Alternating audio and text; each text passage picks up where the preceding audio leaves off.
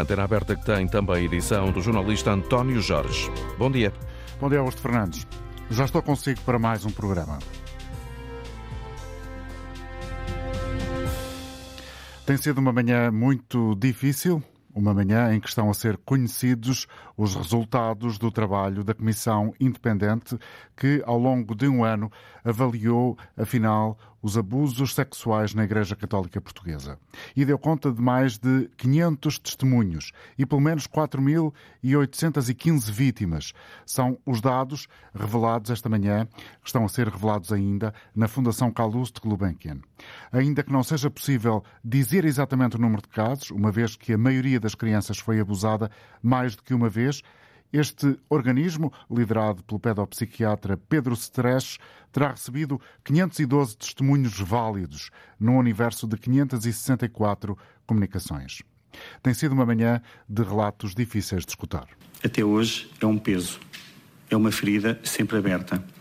Já tive apoio psicológico, sofro de ansiedade e de depressão, tomei medicação. Ou, noutro caso, tenho 71 anos, mas nunca esqueci, nem o esquecerei os relatos por Pedro Stresch, pedopsiquiatra, das uh, comunicações que chegaram à Comissão Independente. Os relatos de abusos que aconteceram em Portugal nos últimos 72 anos. Quantas vezes depois chorei em igrejas vazias? Sim, porque as passei a sentir sempre vazias. Outro, perdi toda a relação que tinha com a igreja. Acredito apenas no meu Deus e esse sim é bom. 52,7% das crianças foram abusadas mais do que uma vez. 27,5% dos abusos duraram mais do que um ano. Tiveram lugar, sobretudo, em seminários, 23%, mas em igrejas, 18,8%, no confessionário, na casa paroquial, na escola católica.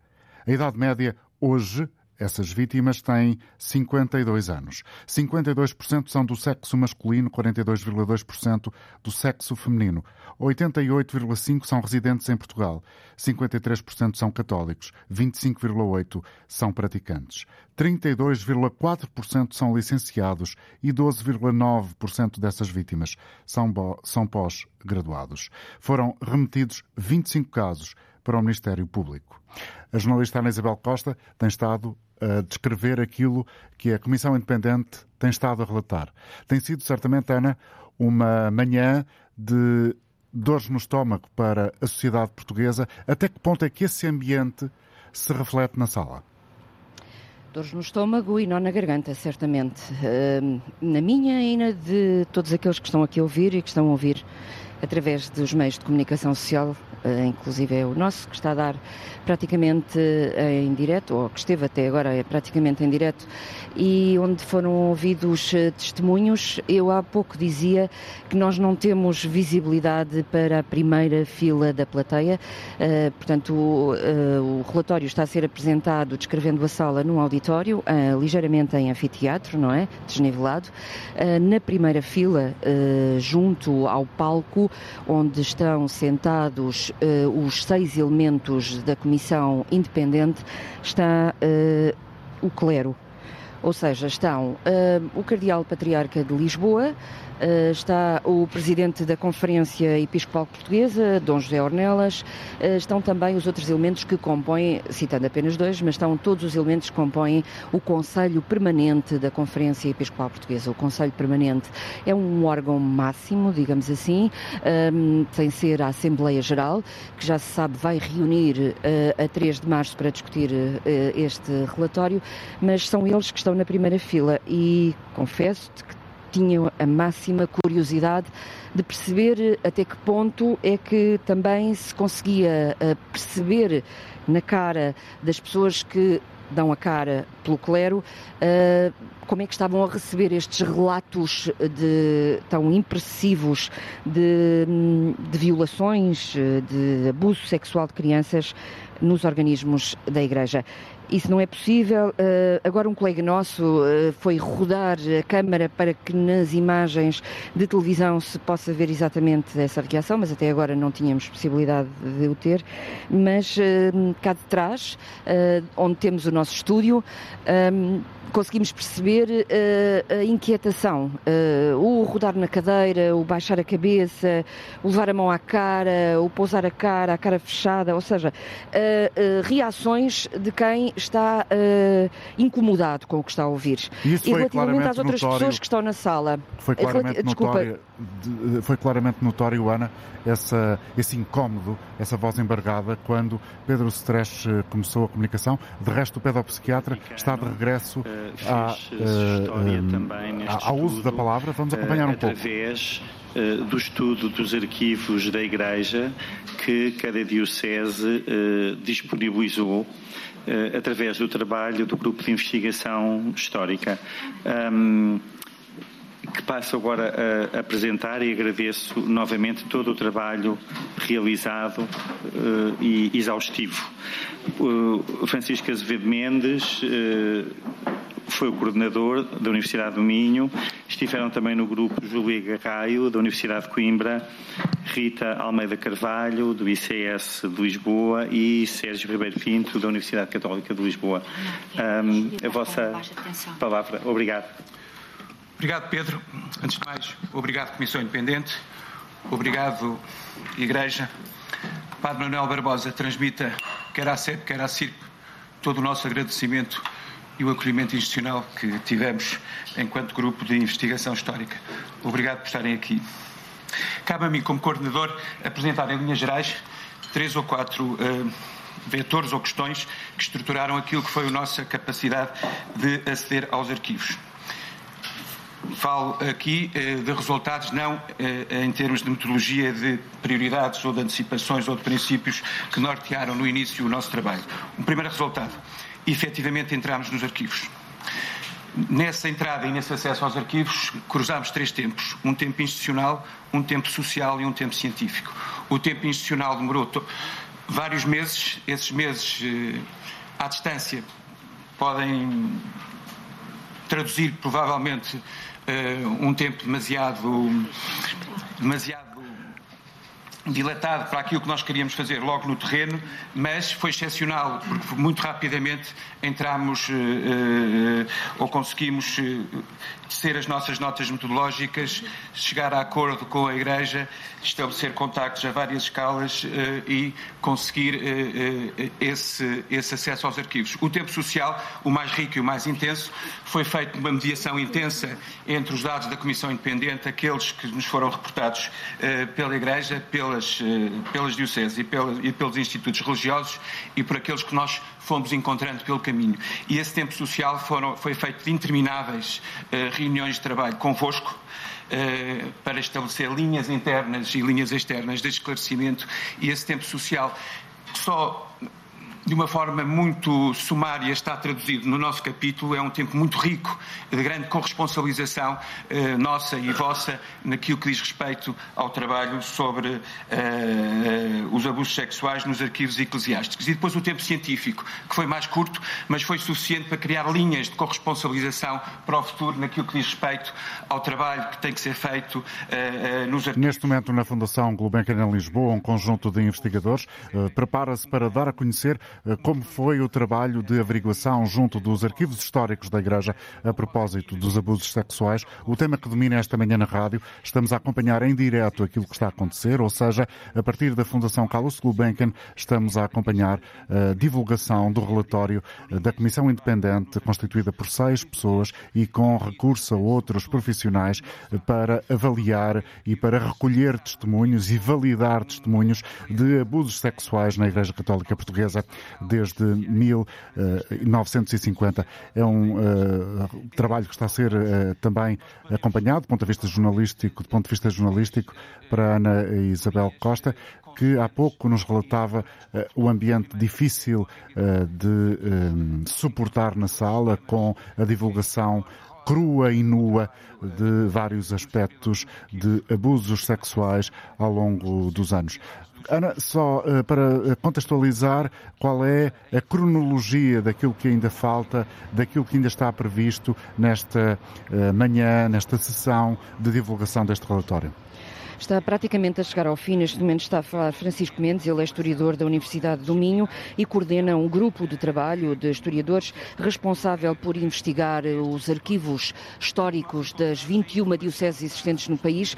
Como se sabe, porque foi dada nota pública disso ao longo deste período em que funcionou esta comissão, eh, como se sabe, esta comissão teve dificuldade em aceder aos arquivos. Eh, primeiro foi eh, a ordem emanou diretamente do Vaticano, através do Papa Francisco, que eh, obrigou, digamos assim, as, eh, as dioceses a cederem, a, a, cederem, a deixarem aceder aos seus arquivos estes historiadores, mas, como aqui foi dito até no decorrer desta apresentação, não por esta equipa de historiadores, mas pela socióloga que coligiu muitos dos dados, o trabalho só começou mesmo no terreno, só conseguiram conseguir ir aos arquivos a partir de outubro, ou seja, manifestamente três meses, já foi três, quatro meses. Um, portanto, ela considera que isto foi só uma primeira abordagem, ainda assim, uh, pelas primeiras palavras que aqui ouvimos de Francisco Mendes, já foi possível, através desta primeira, deste primeiro contacto com os arquivos das 21 dioceses, perceber a extensão desta realidade que ficou ocultada durante tantos anos. Isto uh, recua só até 1950. Eu digo só porque os arquivos da Igreja Católica, como se sabe, são fontes inesgotáveis de informação, até porque antes de existirem os arquivos uh, administrativos, os arquivos do Estado, uh, era a Igreja Católica que guardava todos os arquivos das pessoas, desde logo até os registros civis da população. Portanto, dentro destes arquivos históricos da Igreja, que até agora estavam fechados às sete, sete chaves, está a informação preciosa para se poder averiguar a extensão deste problema, um problema que eh, voltando à tua pergunta inicial, eh, é tão desarmante quanto estamos a falar eh, do abuso eh, de crianças, eh, não só inofensivas, mas que não conseguiam defender-se.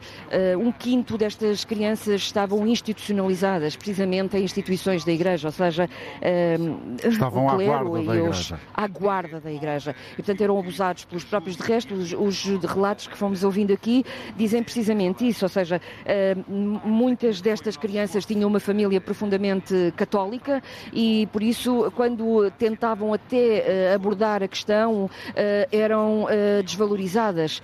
Diziam como é que pode ser. Ou então crianças que se sentiam violentadas duplamente porque, ao revelarem o que lhes tinha sido feito por algum padre num colégio católico, as, as irmãs, as freiras, puseram-lhe pimenta na língua até quase a sufocarem. É outro dos relatos que até agora me está aqui atravessado na garganta e creio que não podemos, não é possível ficar indiferente uh, a E essa é a grande questão, tentar perceber quais são as consequências da revelação das conclusões do trabalho da Comissão Independente de Abusos Sexuais na Igreja para a Igreja Católica Portuguesa, sendo certo que logo à tarde, às 4 horas da tarde, sim, haverá uma primeira sim. reação da CEP.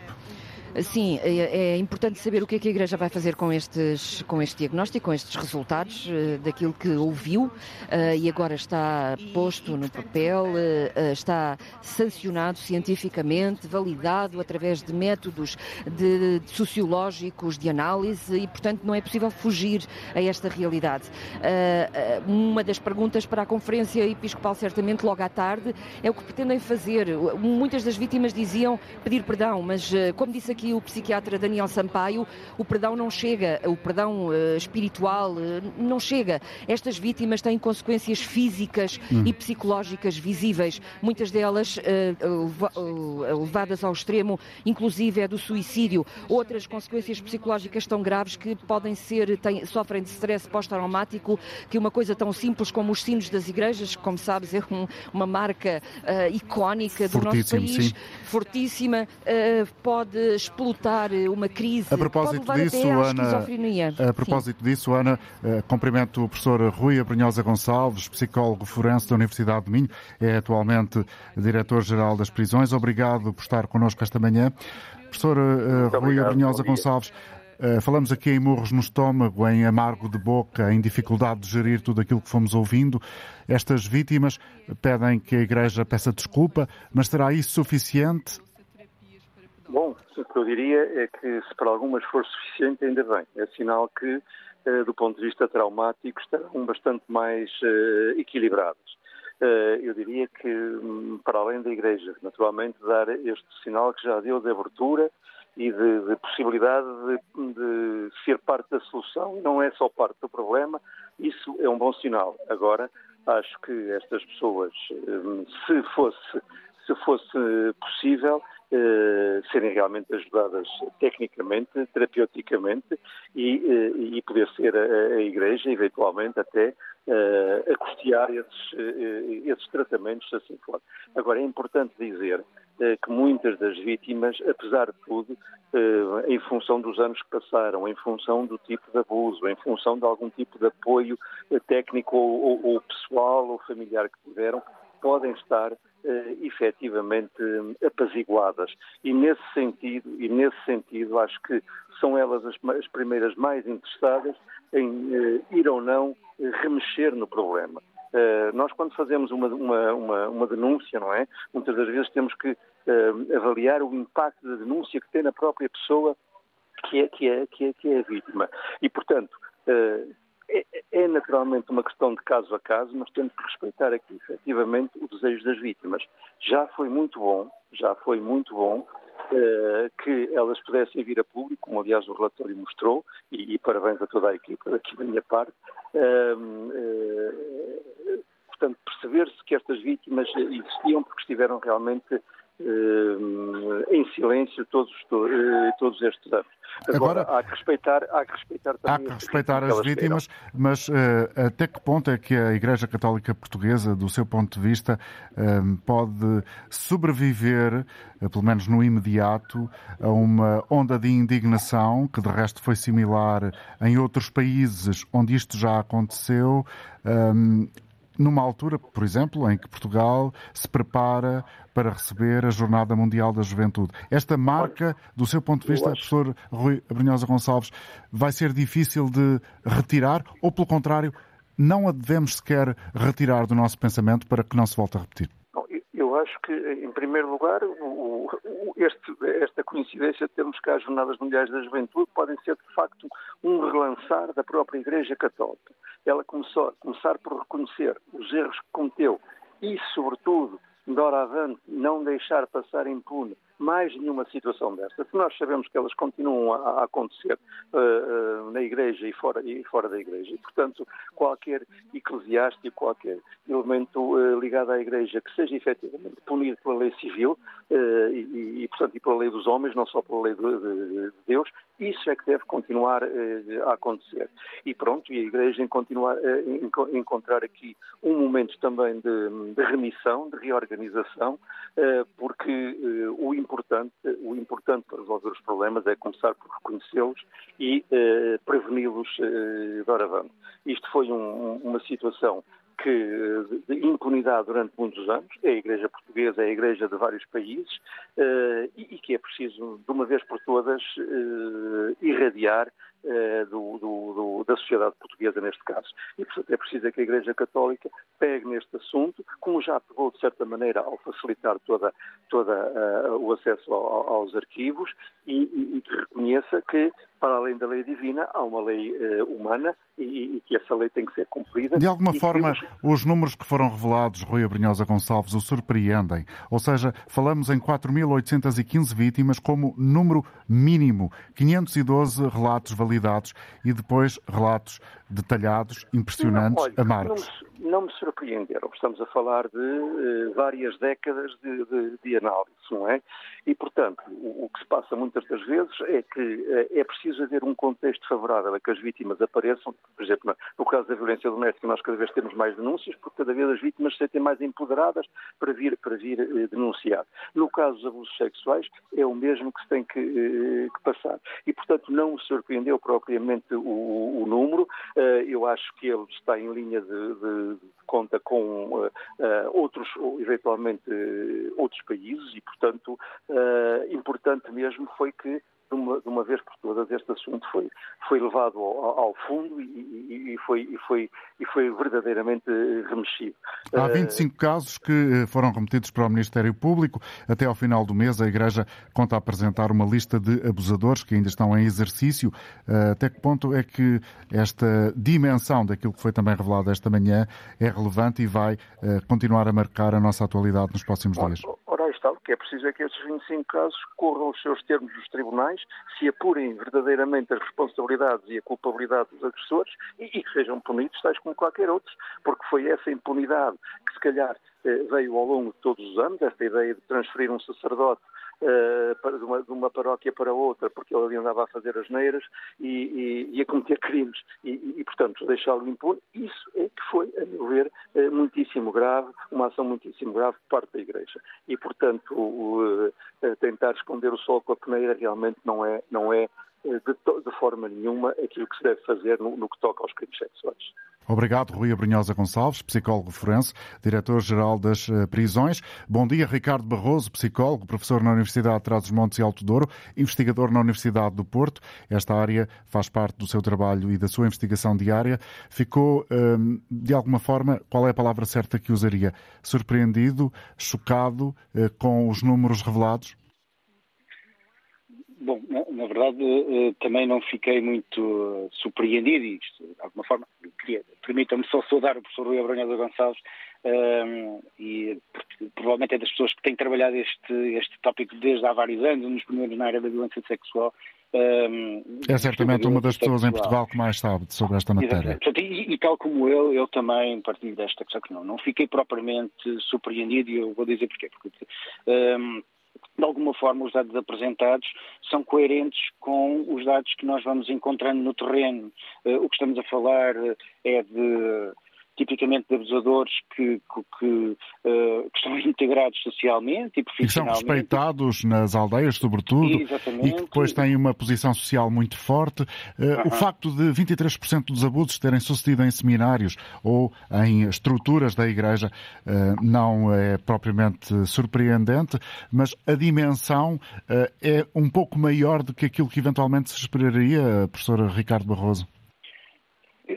Creio que, quando, evidentemente, a, a, Comissão faz aqui uma ponderação em torno dos 4.800 uh, vítimas, portanto, poderá, no mínimo, ser este o número de vítimas, considerando uh, o, o, o, número de casos que foram validados e depois também a ponderação que é feita do número de vítimas, uh, enfim, através de um, de, um, de um, cálculo próprio que não, não é necessário também estar aqui a repetir. Mas, de facto, há esta ponderação, no mínimo. Portanto, estaremos a falar de muito mais vítimas que mas como eu dizia há bocadinho, o que estamos aqui a falar é de um padrão uh, muito habitual de, de, aproveitamento das vulnerabilidades sociais, da vulnerabilidade económica, vários dos casos que nós vimos, da, da vulnerabilidade emocional de muitas das vítimas. Portanto, esse padrão tende a ser muito. Uh, surpreende-me, evidentemente. Uh, a expressão do número, quando nós temos este, este indicador, e surpreende-me, evidentemente, aqui, quando nós estamos a falar de casos, muitos dos casos que a própria Comissão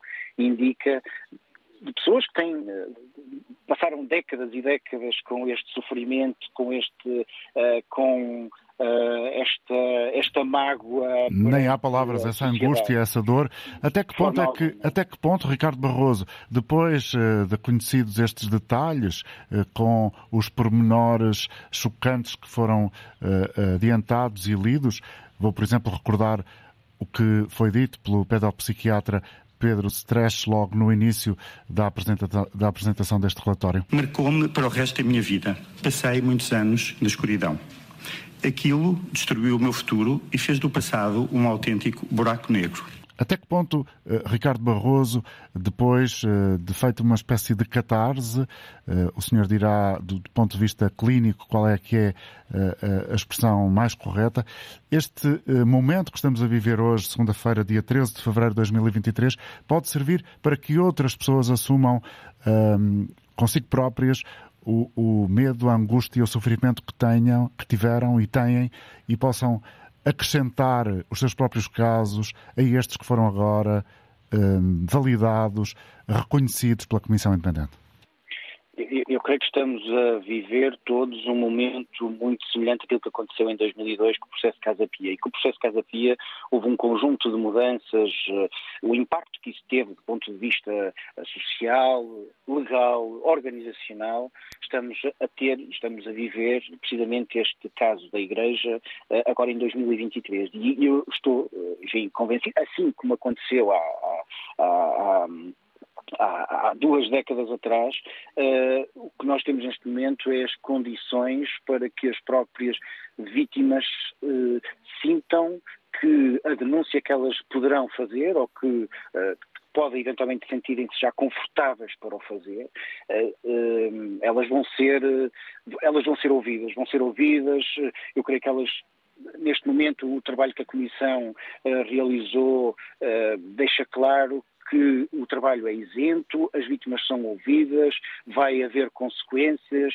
Há, é já a indicação por parte da, enfim, da, da Igreja de que uh, há, vai haver o envio da lista de abusadores que estão neste momento no ativo no, nas próximas semanas. Um, há uma mudança, uh, há pelo menos a percepção da mudança da Igreja Católica em relação a todos estes casos e tudo isto uh, leva a crer que mais vítimas nas próximas semanas, provavelmente meses, uh, vão, haver, vão, vão, fazer a sua denúncia. Deixe-me só aqui fazer uma ponderação. É que, à semelhança do caso Casa Pia, o caso Casa Pia, só por curiosidade, surge aqui em agosto de 2002 e naquele semestre que seguiu ao caso Casa Pia houve o dobro das, das denúncias. Portanto, Ricardo, peço-lhe peço claro para ficar um pouco mais connosco. Vamos voltar a, a tentar perceber o que é que está a acontecer neste momento eh, na Fundação Carlos Gulbenkian com a jornalista Ana Isabel Costa, no momento em que Pedro Ceres fala. Precisamente, é o último a fechar este ciclo de intervenções, foi ele que começou e é ele que vai terminar. Proponho que ouçamos. Um aviso eh, explicando que tendo recebido ontem o relatório, eh, a CEP emitirá hoje à tarde um comunicado sobre eh, esta apresentação pede naturalmente tempo para a análise do extenso documento, são mais de 500 páginas, por parte de cada um dos senhores bispos e, no final do mês, estando agendada a sua reunião magna uh, em Fátima, será então produzida depois uma análise mais cuidada sobre aquilo que depois foi uh, transmitido. Por último, uh, antes de, de, apenas de uma nota final, queria ainda dizer que por favor, no intervalo, uh, no, nós não vamos conseguir prestar declarações, haverá tempo depois para os senhores jornalistas. Os senhores jornalistas interessados têm também como convidado o Sr. Padre Hans Zoller, uh, que está aqui presente. Tem também os dois membros da Comissão Alemã que fizeram o favor de vir, Martin Pusch e Ulrich Weiss. Dankeschön. E uh, o nosso uh, colega da Comissão Espanhola, Javier Cremades, que também está connosco. Vou só ler uma pequenina nota final, um minuto para terminar. E agora Pedro Stresch levanta-se e dirige-se ao púlpito para fazer então a leitura dessa nota final. Presumo que é possível acompanhar também. Chegamos, chegamos ao fim deste longo e também uh, doloroso trabalho, com a sensação da, do dever cumprido, mas também com a ideia certa de que uh, este não é bem um final, porque mesmo tendo sido, mesmo tendo sido abertas uh, algumas portas, interessa por todos, pela Igreja e pela sociedade em geral, começar hoje mesmo, a partir daqui, um novo tempo de abertura em relação ao tema dos abusos sexuais eh, de crianças no seu todo. Como escreveu o poeta José Tuentino Mendonça, agora cardeal, a noite abriu meus olhos e à custa destes pequenas, destas pequenas grandes luzes que ouvimos hoje, os nossos também. Por isso, a Comissão Independente, que hoje mesmo cessa as funções para as quais foi designada pela CEP e a quem, novo, e a quem de novo agradece com sincera gratidão, deixem aberto várias notas e recomendações que seria muito extensivo ler agora, mas que constam do nosso relatório, para os novos dias que hão de vir. E pede que todas as pessoas católicas ou não, desejem e possam prosseguir este trabalho que apenas deitou à terra pequenas sementes que, obviamente, esperamos germinem. Juntemo-nos todos, e isto é um apelo pessoal que faço, juntemo-nos todos enquanto pessoas de bem, é mesmo o que mais importa, que em comum tanto bem querem às crianças de hoje, os nossos adultos da manhã, certos, claro está, que a dor da verdade dói, mas só ela liberta. Deixo-vos, aliás, a sugestão de uma pequena palavra-chave, de um apelo, e à comunicação social também, que seria falem, falem, vamos juntos pela verdade. Só mesmo para terminar, para uns cito parte de uma carta de São Paulo aos Coríntios, muito conhecida, agora permanecem a fé, a esperança e o amor, mas a maior de todas é o amor. E para outros recordo um poema de António Ramos Rosa, Não posso adiar o amor para outro século, não posso adiar o coração.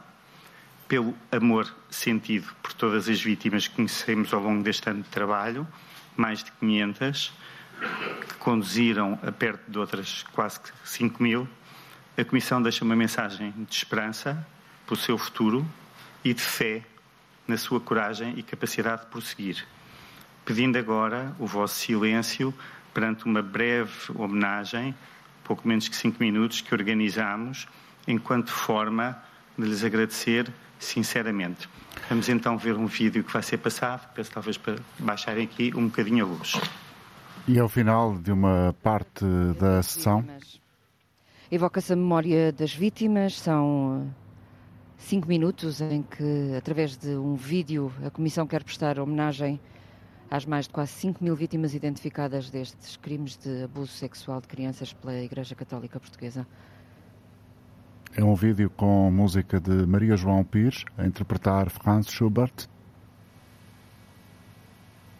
E é o momento então de homenagem às eh, vítimas. A professora Ricardo Barroso, psicólogo, professor na Universidade de Trás-os-Montes e Alto Douro, investigador também na Universidade do Porto. Eh, há um contraste grande, diz a Comissão Independente, entre o fluxo de testemunhos que recebeu das vítimas e uh, com a revelação também de um certo distanciamento e desconhecimento desse, dessa mesma realidade descrita pelas vítimas do terreno por parte do topo da hierarquia da Igreja, porque uh, a Comissão Independente entrevistou bispos das dioceses portuguesas e outros superiores de instituições religiosas e deu conta exatamente desse distanciamento em relação à crise dos abusos. Isto tem que ficar no passado. Acredita que a partir de agora tudo será diferente na Igreja em relação a estas realidades? Eu creio que há aqui um conjunto Perdemos o contacto com Ricardo Barroso, que estava connosco ao telefone. Vamos tentar recuperar essa comunicação eh, com o eh, professor na Universidade de Trás-os-Montes e Alto Douro e que, ao longo da sua vida académica, tem vindo a dedicar também muito do seu trabalho a esta realidade que hoje acabou por ser divulgada com eh, a apresentação do relatório da Comissão Independente de Abusos Sexuais na Igreja Católica ao fim de um ano. Nesta altura, na Fundação Carlos Gulbenkian, está a ser projetado um vídeo com música de Franz Schubert e as mãos de Maria João Pires nas teclas do piano a homenagearem as vítimas. As vítimas de abusos sexuais da Igreja, pelo menos 4.815.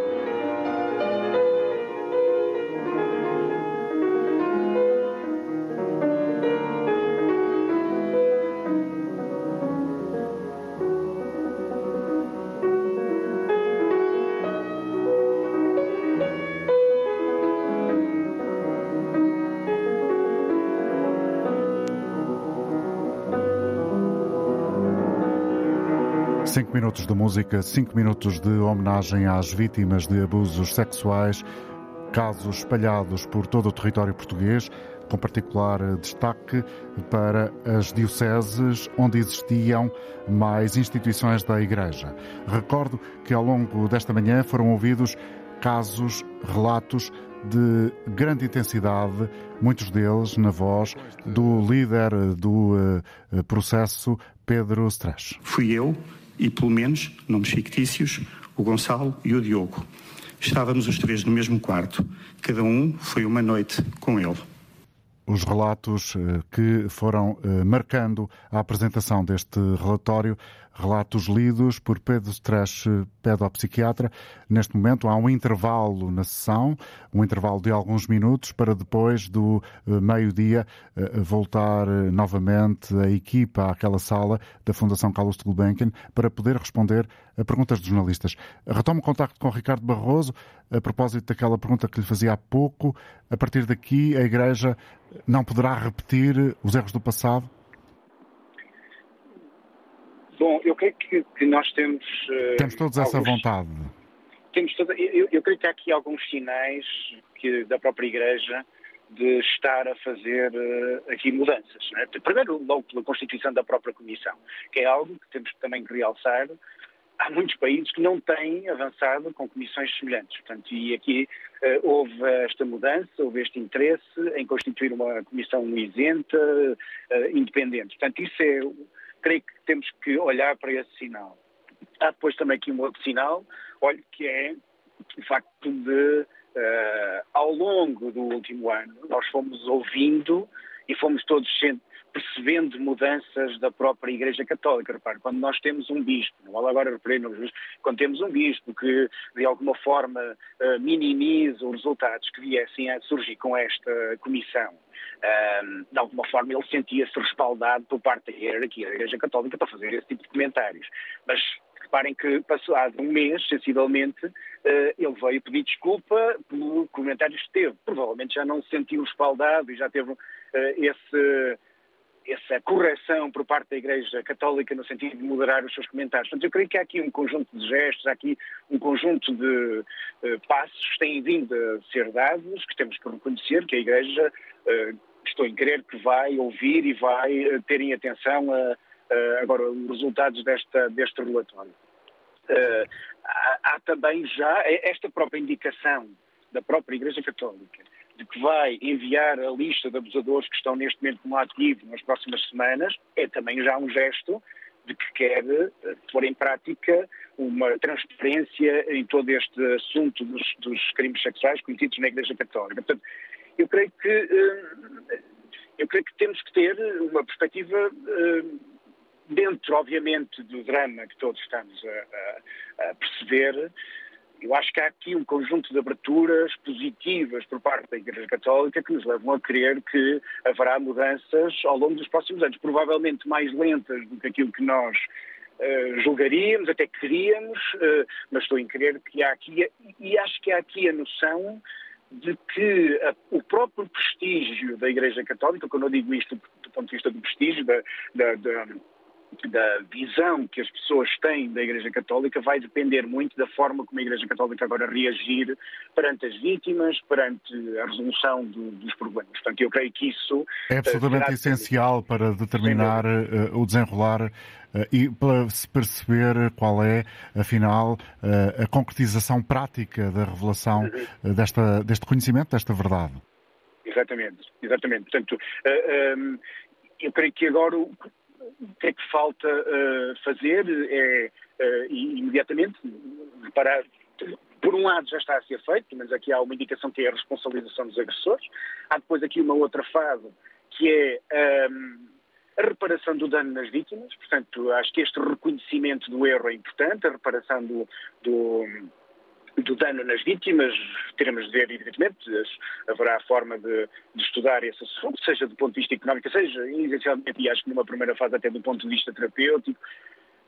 É, pode ser mais provável é, é, a própria Igreja lançar uh, um conjunto, imagino eu, que seria aconselhável, dir-me ao Senhor se partilha desta visão, um conjunto de, uh, de, de, rede de apoio de terapia, de apoio à saúde mental destas vítimas. Sim, esse por um lado, sabe que há aqui uma, uma, uma questão que, enfim, que é sempre importante realçar é que nem sempre esta rede de apoio existe uh, até no próprio terreno. Uh, e, e, enfim, esta, esta é às vezes até uma própria limitação, mas a, a Igreja Católica tem aqui esta obrigação de reparar este dano, elencar um conjunto de, enfim, de necessidades que estas vítimas precisem para que, evidentemente, este impacto seja minimizado. E depois pôr em prática, ao mesmo tempo, também aqui um conjunto de medidas para o futuro. Eu acho que é importante ter a noção de que este problema não ficou resolvido, não é? Isto, é muito provável que venham a acontecer tentativas de uh, abuso sexual no seio da Igreja Católica, nas, vastas, nas, nas igrejas, nos grupos que estão associados, uh, enfim. Portanto, é preciso pôr aqui em prática também estas medidas, seja do ponto de vista da formação interna da própria Igreja Católica. Uh, é importante as pessoas perceberem que este é um fenómeno transversal à sociedade, por um lado, mas também é transversal, eh, às, à, seja da aldeia uh, mais remota à cidade mais populosa no litoral, enfim, tudo isto acaba por acontecer em todos os contextos, em todas as situações. E como de resto foi dito durante esta manhã, na, na cerimónia na sessão que acabamos de acompanhar, pelo menos a primeira parte, não basta um acompanhamento espiritual, é preciso uh, terapia uh, clínica. Uhum. É, este, esta parte da, da, intervenção nós estávamos a falar aqui, e obviamente é o, caráter prioritário, de, é a intervenção nas vítimas. Mas há aqui a necessidade, e está a tocar aí num ponto que me parece importante, que tem a ver com a própria. Uh, importância ou a necessidade que a Igreja Católica tem que ter no acompanhamento aos potenciais uh, problemas que venham a acontecer. E, e quando eu digo isto é há um conjunto de intervenções que podem ser feitas, uh, enfim, neste momento até de uma forma uh, remota, até por videoconferência, há um conjunto de acompanhamento psicológico que pode ser feito com... Ricardo, permita-me interromper eh, o seu raciocínio só para trazermos aqui um apontamento de reportagem com a Ana Isabel Costa.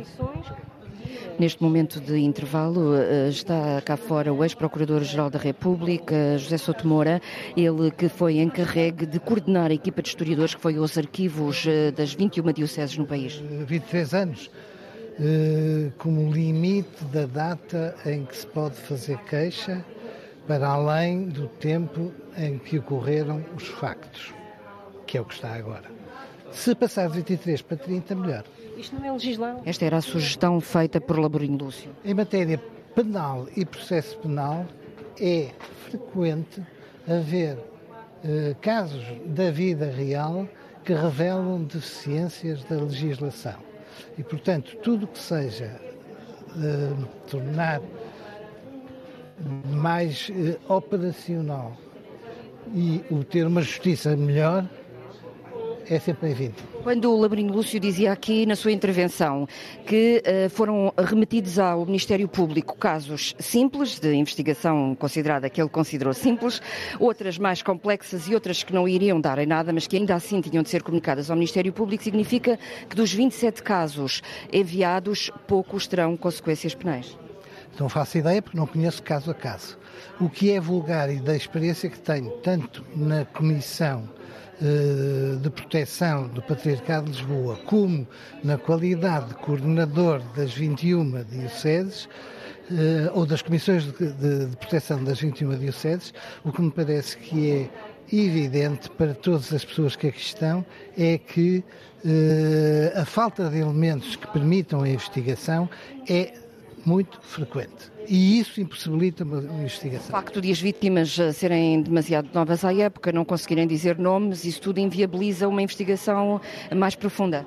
Se não for a própria vítima a reportar o facto, é praticamente impossível investigá-lo.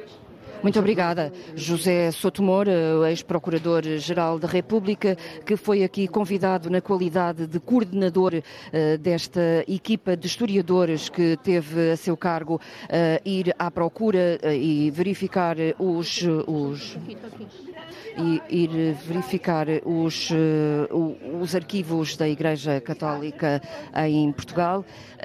Há aqui uma grande confusão, daí, as minhas daí a minha hesitação, porque à saída da, da conferência, da, da, da, reunião, há vários responsáveis e neste momento os jornalistas acotovelam-se para ouvir uns e outros, mas uh, fica aqui esta, esta declaração de José Sotomora dizendo que uh, será muito difícil levar à, à barra do Tribunal Tribunal algum destes 27 casos que foram remetidos para o Ministério Público. E há, neste momento, como percebemos, eh, eh, grande curiosidade por parte dos jornalistas em ouvir alguns dos protagonistas que estavam na sala. Que estes números, na altura, foram especulados. Enquanto a jornalista Ana Isabel Costa tenta posicionar-se, tentamos perceber também uh, o que está a ser dito. Esta comissão vai falar logo à tarde, Dom José Ornelas.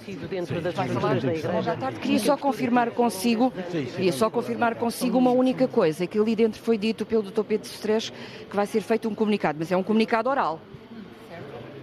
É um comunicado oral na Universidade Católica. Mas depois destas a chegar aqui.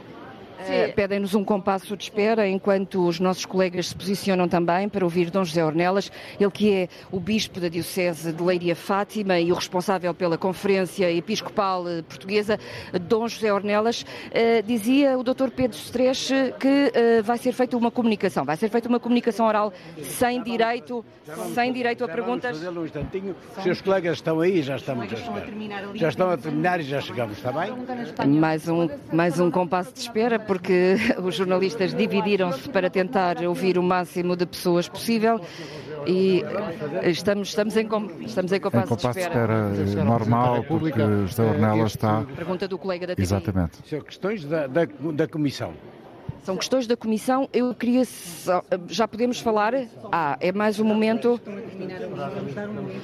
Ok, a assessora de imprensa, a de imprensa pede-nos mais um compasso de espera para podermos todos ouvir em simultâneo para evitar que Dom José Ornelas uh, tenha que se repetir nestas suas declarações à imprensa. Certo é que a Conferência Episcopal Portuguesa vai dar logo à tarde uma conferência de imprensa ou uma comunicação?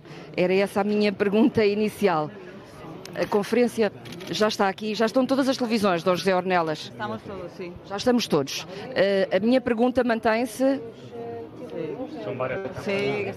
Dom José Ornelas, a minha pergunta mantém-se. Logo à tarde, a Conferência Episcopal vai fazer uma declaração sem direito a perguntas ou vai disponibilizar-se aos jornalistas para, para, para responder a perguntas? É isso a primeira coisa que queria dizer, que eh, logo à tarde haverá uma, uma, uma comunicação e depois com direito a algumas perguntas. Uh, já recebeu. Re, recebeu... A primeira, a primeira coisa que queria dizer, antes de mais, uh, neste, uh, ao fim desta manhã, daquilo que nós vimos e que ouvimos, e coisas que não podemos ignorar, é de uma situação dramática que nós vivemos, não é fácil ultrapassá-la, não nos iludíamos também sobre aquilo que havia de ser, mas é sobretudo, antes de mais, depois disto, uma lembrança, antes de mais, para as vítimas, que é por elas que fizemos tudo isto também, é, e um grande agradecimento à Comissão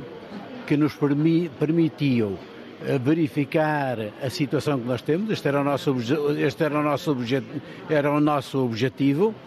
Eh, e, e com pessoas competentes, pessoas apaixonadas pelo seu trabalho, pessoas que viveram emocionalmente tudo aquilo que fizeram, porque não se pode passar por isto sem, sem essa emoção profunda. Foi mais difícil. E empatia, mas que eh, trabalharam independentemente, eh, porque foi essas, foram essas as condições desde o início. Foi, foi mais. Responder a outras perguntas agora porque logo à tarde vamos fazer uma, uma coisa. Só para terminar, nesta manhã, a primeiro, o primeiro pensamento vai para as vítimas e o segundo para a Comissão. Foi mais, foi mais difícil ouvir o relato. Foi mais difícil ouvir o relato na primeira pessoa falado do que lê-lo no relatório que recebeu ontem? Eu, o relatório nós recebemos-lo ontem, vamos analisá-lo e logo à tarde faremos um comunicado e com direito a perguntas. Como se sentiu? Española, un pouco a valoración que ha dado a Iglesia. Uma pergunta da TV, da TV. independiente con respecto a lo que no está pasando, por ejemplo, en España. Estamos a aproximar-nos do meio-dia. Dom José Ornelas, uh, o responsável da Confederação Episcopal Portuguesa, que logo à tarde vai reagir novamente. Acompanhamos aqui os momentos essenciais. Vamos continuar a fazê-lo ao longo deste dia aqui na Antena 1 deste relatório da Comissão Independente.